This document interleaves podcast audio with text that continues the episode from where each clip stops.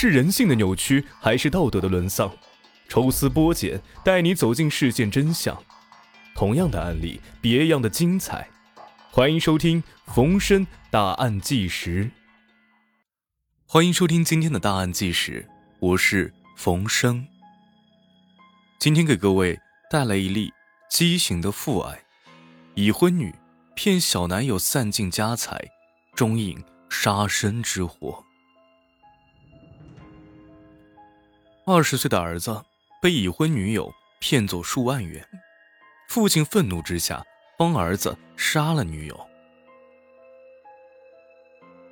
二零零六年三月九号，京承高速公路密云区境内一处涵洞内惊现一具被焚烧的无名女尸。当地公安局接到报警之后，迅速赶到现场，经过公安人员艰苦而缜密的侦查，死者的身份。很快就得到了确认，犯罪嫌疑人也渐渐的浮出了水面。四月二十五号，犯罪嫌疑人贾洪山在畏罪潜逃一个多月之后，和他的父亲贾凤军一并被公安机关抓获。可悲的是啊，即便是在接受公安人员审讯的过程当中，父子二人仍然是心存侥幸，连续翻供，争相表演揽责。真罪的闹剧，掩盖事实真相，以舍己保家。然而证据确凿，神圣的法律尊严岂能遭如此践踏？一个月之后，贾氏父子被同时批准逮捕。案情本身并不是十分的复杂，但随着案情的水落石出，人们看到的是贾洪山与死者之间的变态恋情，看到的是贾氏父子间的。畸形父爱，以及太多的思考和警醒。二十四岁的贾红山，除了年龄上的差异，相貌上酷似他的父亲贾凤军。他们的邻居和亲友还说啊，这爷俩啊，性格像着，话也不多，看上去呢老实本分，但心里啊都挺有主意的。贾家世代务农。父亲贾凤军虽说也能够识文断字，在村里面还有一些声望，但终究是初中肄业，一辈子面朝黄土背朝天的。二零零零年七月，十八岁的儿子贾洪山从顺义区成人专科学校学成毕业。虽说只是个中专生，但毕竟在村里面也算是个真正的文化人。尤其是贾洪山不久后被燕京啤酒厂录用之后。闻听着邻居们的夸奖，村里年轻人的艳羡，贾凤军的脸上更是因儿子的出息而增添了许多的光彩。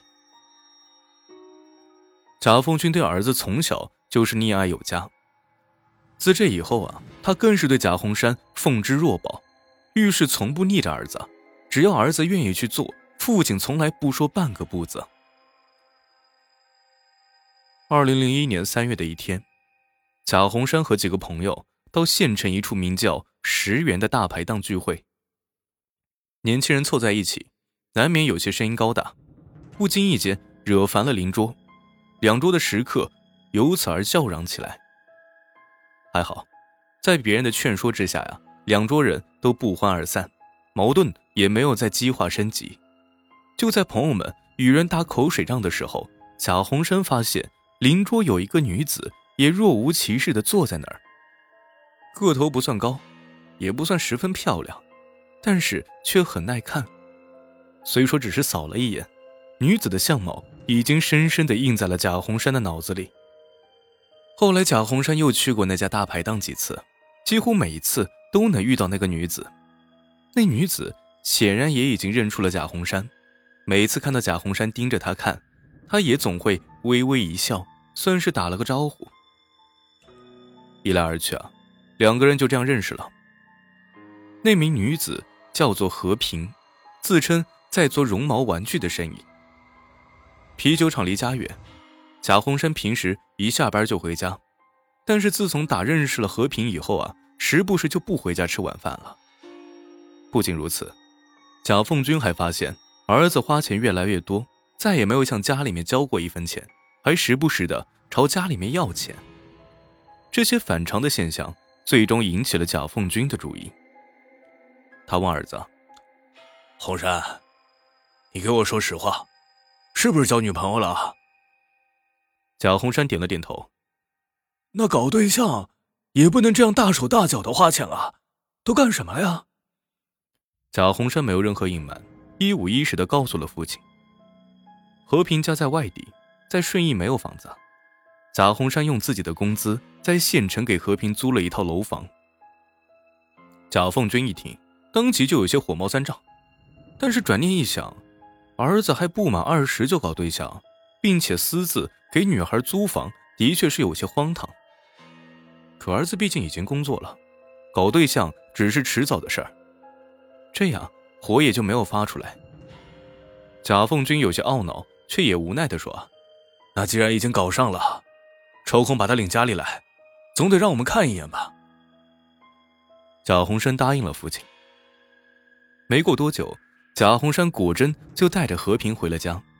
看着眼前站着的和平，个子虽然不高，可相貌还算是不错。但贾凤军不知怎么的，心里总觉得有些别扭。他就问儿子：“和平到底多大岁数？”贾红山说。他比我大十岁。听闻如此，贾凤军夫妻差点没被气晕过去，半天没有说出话来。贾洪山知道啊，父母一定会为此而生气，就说：“他比我大怎么了？我喜欢他，他也喜欢我，这还不够吗？你们要是实在都不同意啊，以后我就再也不回来住了，省得你们看着心烦。”作为父亲，贾凤军深知儿子的秉性，看似敦厚，实则乖张。只要是他想到的，就一定会去做，敢说敢做，一点也不含糊。看着儿子认真的样子，一向奉子若宝的贾凤军再一次心软了，无奈的摇了摇头，默许了这桩婚事心里想着，只要儿子愿意，只要他们以后能够踏踏实实的过日子，也就算了。就这样。稀里糊涂的得到了父亲的默许之后，贾红山干脆把和平带回家里来住，两个人名正言顺的住到了一起。再说和平，虽然贾红山对他一片痴情，但他并没有对贾红山说出自己的全部实情。她本来只是一个来自四川的打工女，不仅比贾红山整整大了十岁，并且早已经结婚，还有一个七岁多的孩子。和平与丈夫虽然关系不好，但是因为孩子的原因，一直也没有与丈夫离婚。在贾红山的家里住了两个多月之后，由于天天和贾红山待在一起，两个人时不时的总会因为一些小事而吵嘴。二零零二年春节刚过，和平不知道因为什么再一次与贾红山生气，并且越吵越凶。贾红山说：“现在还没结婚呢，这就三天两头的吵，那以后的日子还怎么过啊？”你以为这次在玩呢？和平说话更不饶人，一气之下便对贾红山说出了实情：“我就是在玩，你不是想玩吗？我告诉你，我已经结过婚了，还有个孩子。那你为什么不早点告诉我，还这样骗我？你不是就想玩吗？我告诉你这些有什么意义？”贾红山心存侥幸，认为和平的话只是一些气话，没成想。几天之后，他却无意的从别人那里证实了和平所说的一切。从儿子那里得知和平的真实身份之后，贾凤军再也忍无可忍，痛不欲生。在他看来啊，儿子贾洪山是无辜的，是被和平勾引了才被上当的。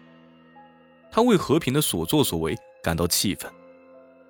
和平虽然来贾家仅仅住了三个多月，但是却以多次以种种借口。先后从贾家借走了三万多元。如果儿子贾洪山真的和和平分手了，岂不是人财两空？贾凤军越想，心里就越窝火。